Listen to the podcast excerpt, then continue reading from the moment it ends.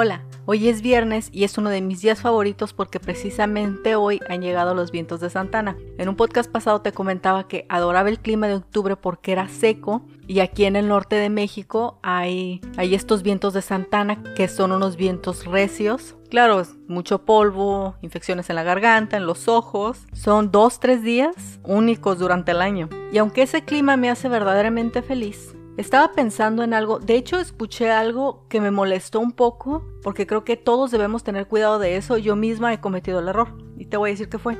Escuché que un padre hablaba de su hija y decía que su hija pues era una muy buena muchacha, que tenía mucho conocimiento, pero que era introvertida. Y eso instantáneamente me molestó, porque ser introvertido no es malo. No todo mundo nace siendo obviamente extrovertido, querer hablar con todo mundo, querer compartir, etcétera. Como dicen, hay de todo en la Villa del Señor. Y me molestó. Sé que el papá no lo hizo con mala intención, pero eso no quita que a la hija se le coloque esa etiqueta de que es introvertida y que además no es bueno.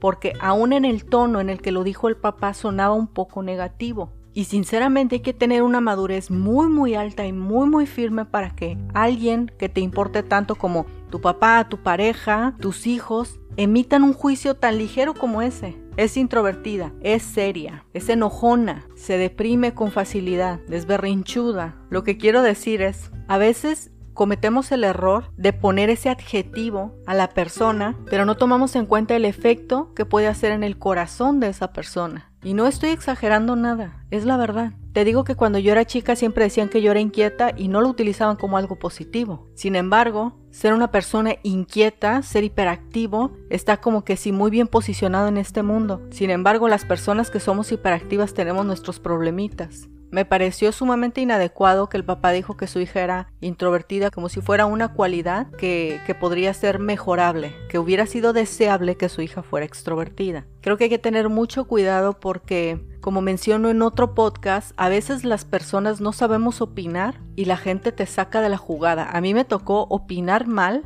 y darme cuenta que las personas, ciertas personas pusieron su barrera y ya no me compartieron esa parte de su vida. Y también me ha tocado que otras personas no saben opinar sobre mi vida y entonces yo fui la que puso la barrera porque simplemente no podía lidiar con esa opinión. A veces hemos desarrollado la madurez donde la gente opina y nosotros seguimos bien también claro de quién opine, ¿verdad? Y qué es lo que diga. Y otras veces de verdad que no podemos con la opinión, entonces es cuando uno se empieza a proteger. Para finalizar, lo único que quiero decir es que hay que tener mucho cuidado con las cosas que dices de las demás personas y cómo las dices. De la misma forma tienes que empezar a digerir y a reflexionar qué cosas la gente ha dicho de ti que no te hacen sentir bien. En mi caso utilizaron la inquietud como algo que no era positivo, pero ahora decir no me puedo estar quieta se toma como una característica de mucho valor, algo muy particular. Sin embargo, detrás del no me puedo estar quieta hay tiene sus propias dificultades. Y ciertamente uno no puede evitar hablar de las características de otras personas pero siempre que vayas a hacerlo en público y también en privado, trata de hablar de las mejores características de la persona aún con la persona misma.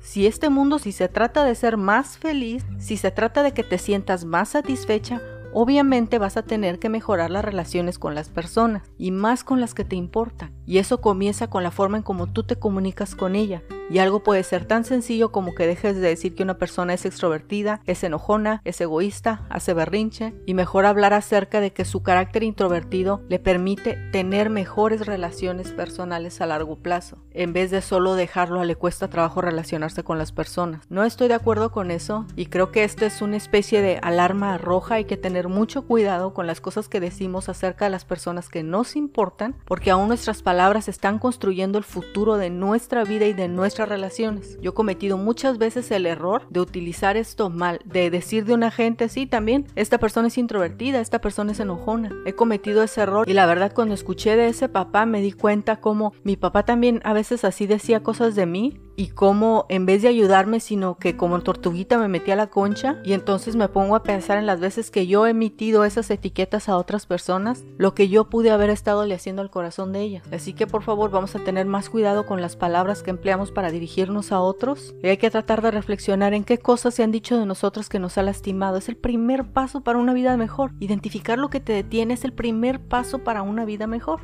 Nos vemos la próxima y feliz fin de semana con estos maravillosos vientos de Santana.